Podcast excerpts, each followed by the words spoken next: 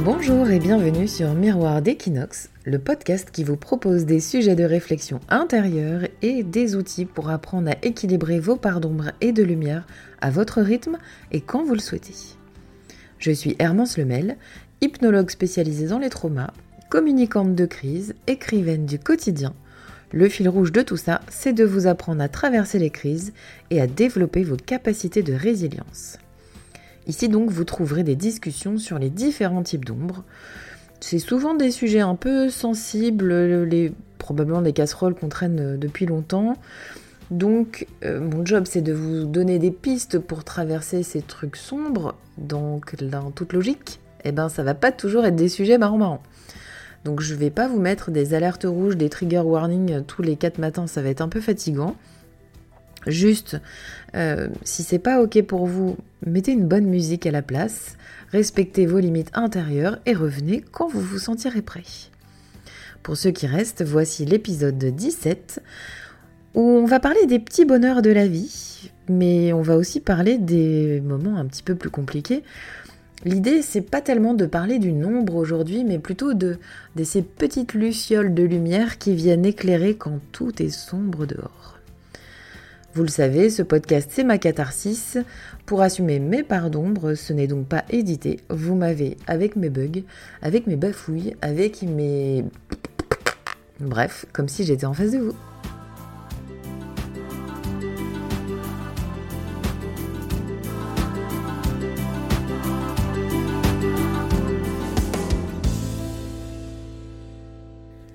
Survivre à 2023 n'a clairement pas été une mince affaire pour moi. Si vous avez suivi les épisodes précédents, vous savez que j'ai pris tempête sur tempête et j'ai cru être assez forte pour tout gérer séparément. Euh, clairement, j'avais pas pris la mesure de la tâche et euh, tout mener de front n'a pas du tout été possible. En tout cas, 2023 m'aura démontré euh, mon arrogance et m'aura bien mis des tartes dans la tronche, en tout cas suffisamment pour que je prenne enfin le feedback.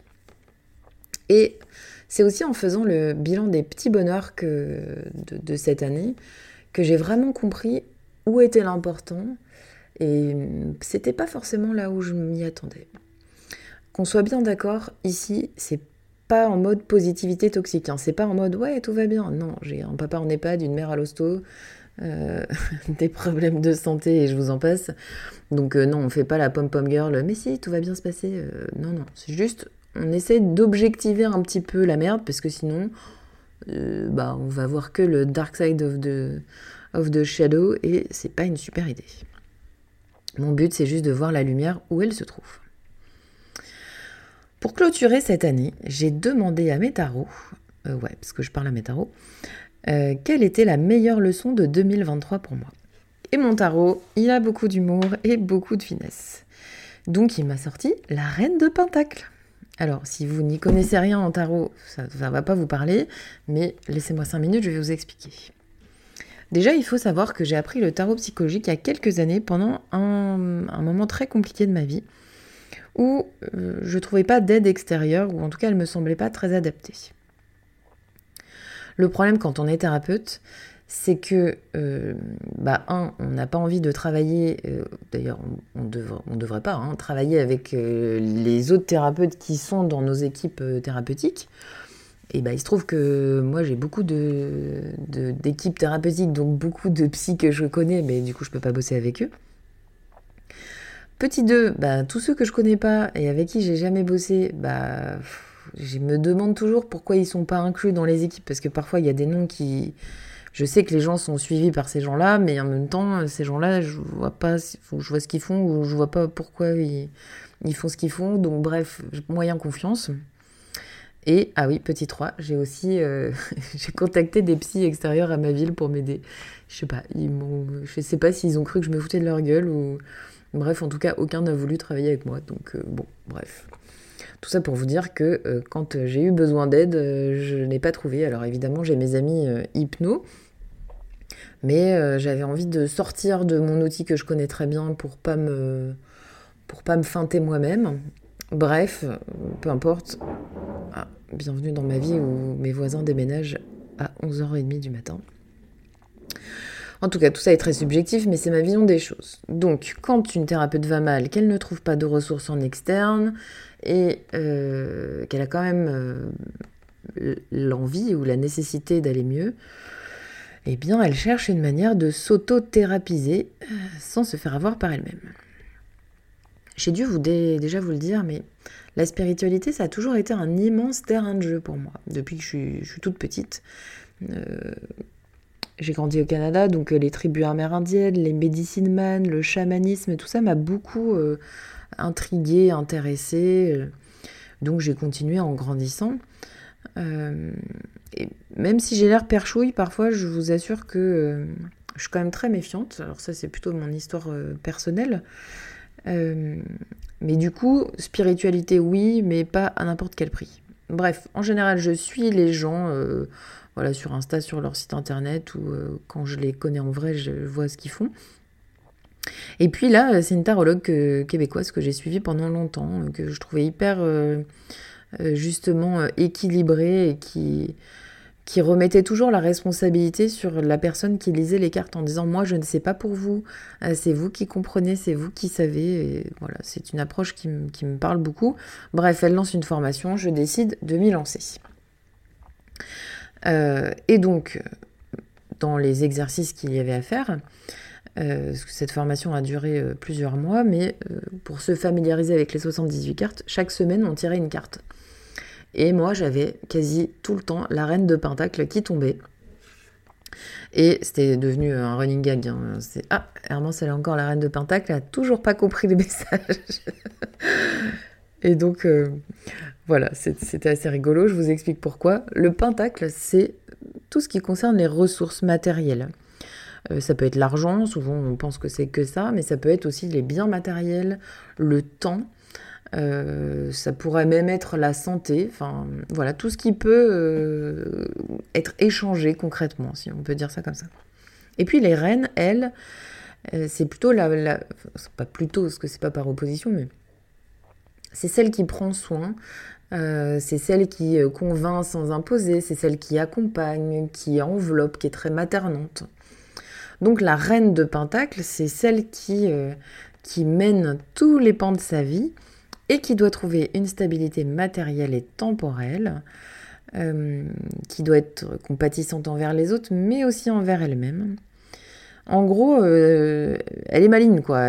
Quand elle trouve pas ce dont elle a besoin pour tout équilibrer, elle va le chercher à l'extérieur, mais c'est son objectif. C'est vraiment d'équilibrer, de stabiliser euh, les choses.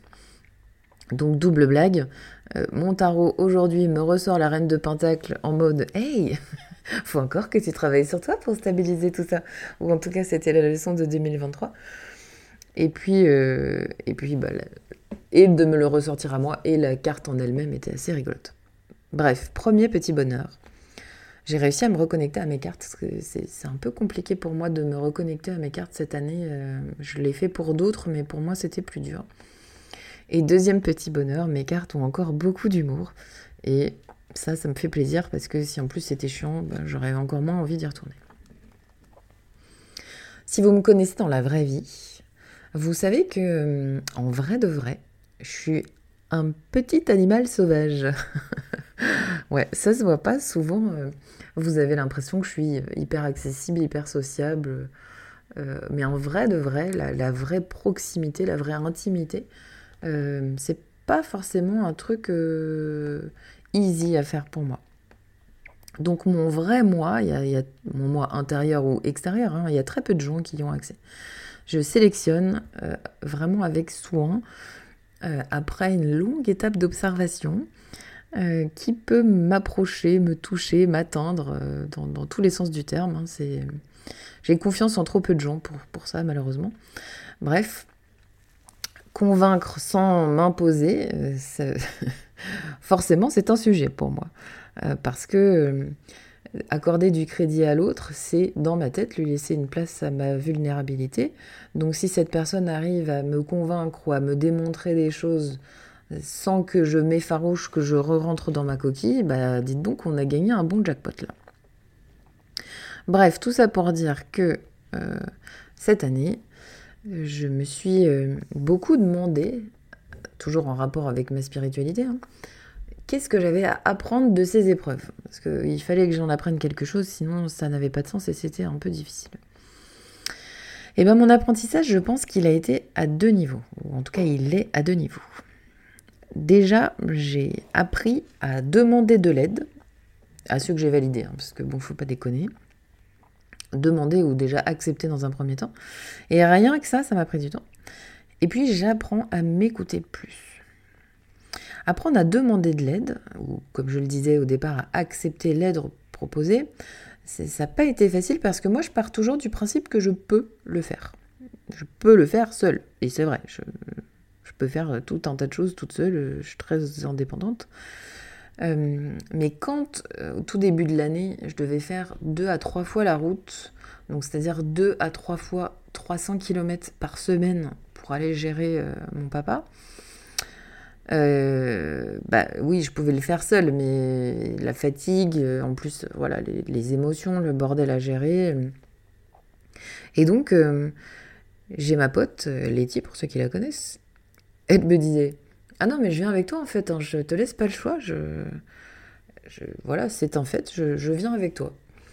En fait, elle, elle sait, elle, que je peux le faire seule, mais elle sait aussi que quand on le fait à deux, ben c'est moins pire.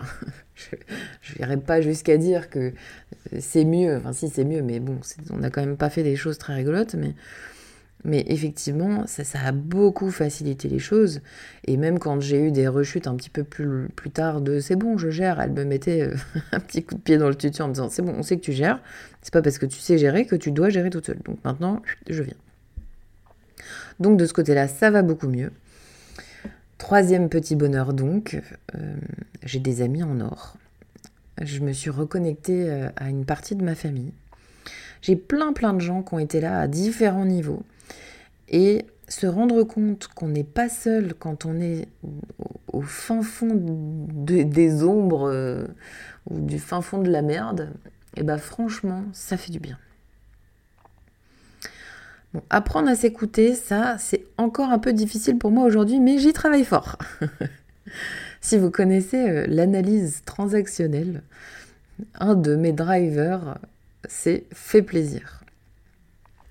Donc, euh, je, vous fais un petit résumé des, drivers euh, si vous ne les connaissez pas. En gros, ça dit qu'on a potentiellement un ou deux de ces cinq drivers qui sont des leviers motivationnels. Premier driver, soit fort, ça c'est quand on pense qu'on doit tout gérer tout seul. donc vous, avez compris que celui-là je l'avais aussi. Hein. Donc là, le but c'est d'apprendre à être ouvert et à exprimer ses besoins. Il y a le driver soit parfait. Ça, c'est quand rien n'est jamais assez bien. Donc là, l'axe de travail, c'est c'est OK comme ça. C'est suffisant. Tu n'as pas besoin d'en faire plus. Le troisième driver potentiel fait des efforts. Ça, c'est quand vous pensez qu'il faut en chier sa mère pour, euh, y arriver. Quand c'est trop facile, c'est pas acquis. Donc là, l'idée, c'est d'apprendre à le faire comme ça vient, et puis d'accepter que des fois, ça prenne que deux minutes et que ce soit réussi euh, facilement. Quatrième driver, dépêche-toi. Ça, c'est euh, quand vous faites tout en last minute, que vous êtes tout le temps à la bourre, que vous courez après le temps. Donc là, l'axe de travail, ce sera de, prendre le temps. Et donc, le petit dernier, celui dont je vous parlais, c'est fait plaisir. Et donc, ce driver de fait plaisir, il est un petit peu euh, casse-pied parce que le but, quand on fait plaisir, c'est qu'on fait passer les besoins des autres avant les siens.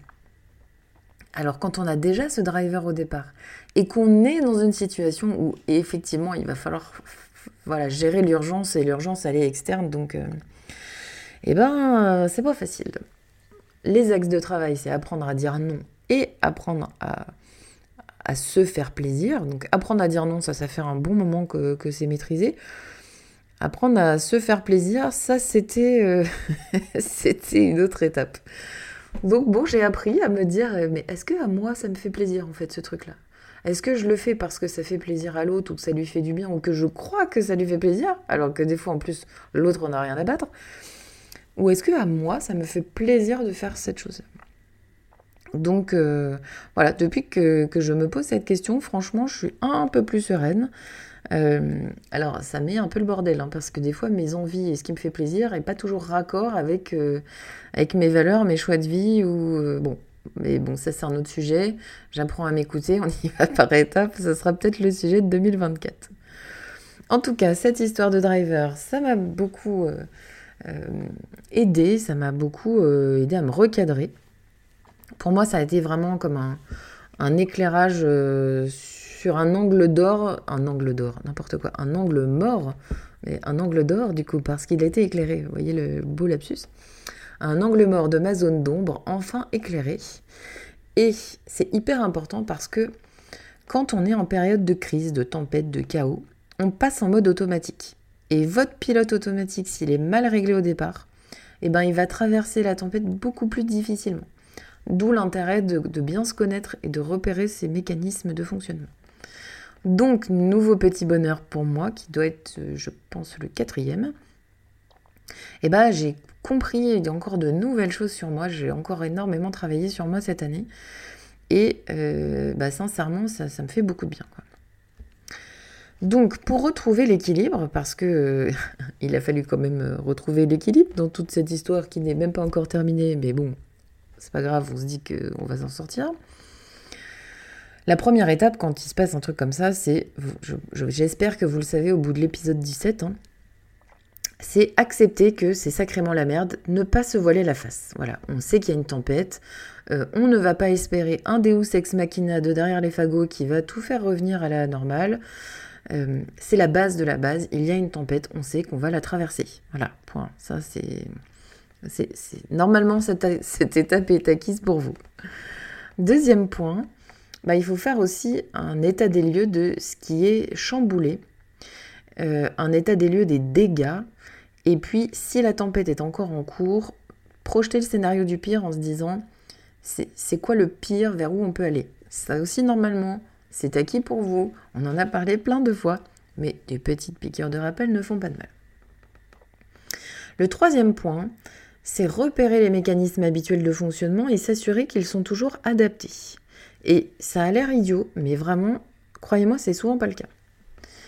Si je transpose à l'entreprise, par exemple, vous allez vous dire, bah oui, pas de souci, moi, si j'ai un problème, euh, j'appelle euh, Michel de la compta et euh, je lui fais un petit mail pour lui faire un récap et, et tout roule. Bah ouais, mais si en fait, t'as pas le numéro de Michel parce que Michel, il est dans ton truc programmé de ton téléphone fixe et que du coup il n'y a plus de téléphone fixe ou que tu t'es fait complètement pirater tes données, que tu n'as même plus accès à tes emails, comment tu fais pour contacter Michel de la Compta? Parce que parfois Michel de la Compta n'est pas dans ton bâtiment. Donc, quand euh, moi, dans mon cas, je gère toute seule la crise quand il n'y en a qu'une, euh, super. Là, quand j'en prends euh, cinq dans la tronche en même temps, ben, se réajuster, se réadapter et réévaluer les choses, euh, était absolument nécessaire. Donc on innove, on est inventif, on, est créatif, on trouve des nouveaux outils, des nouvelles stratégies.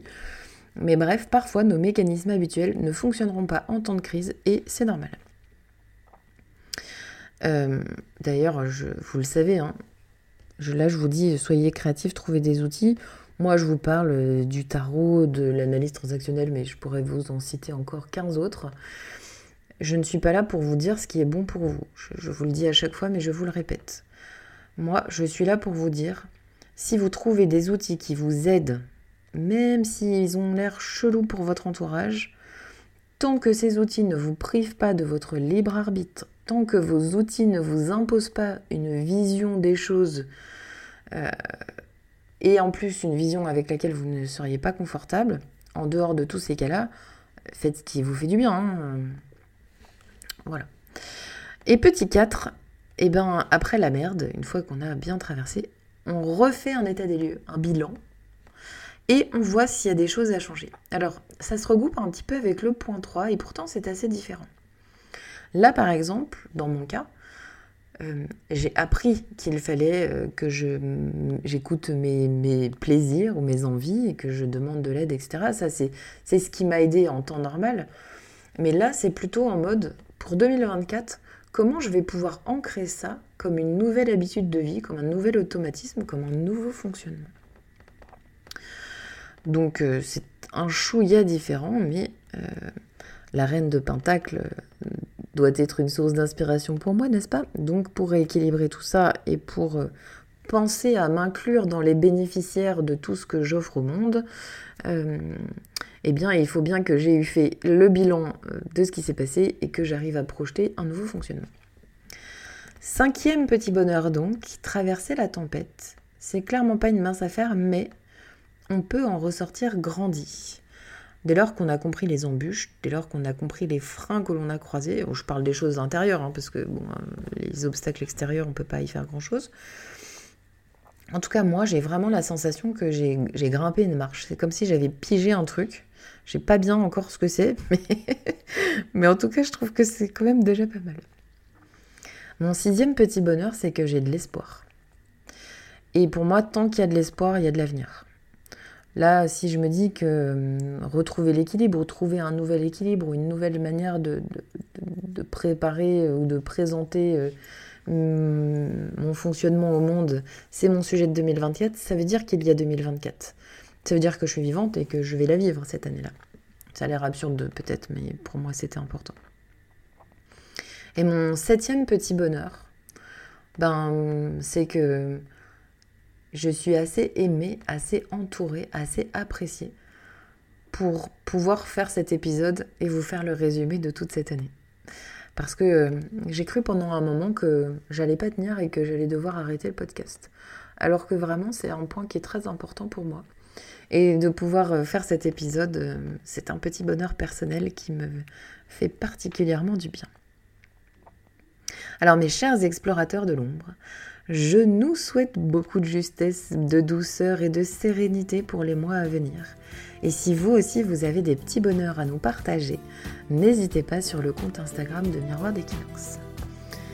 Pour ceux qui euh, ont envie de me partager des sujets, des commentaires ou tout autre questionnement, vous pouvez le faire soit par Insta, soit par le compte Facebook. Et je vous rappelle le mantra du podcast. N'oubliez jamais que tant qu'on voit de l'ombre, c'est qu'il y a de la lumière quelque part.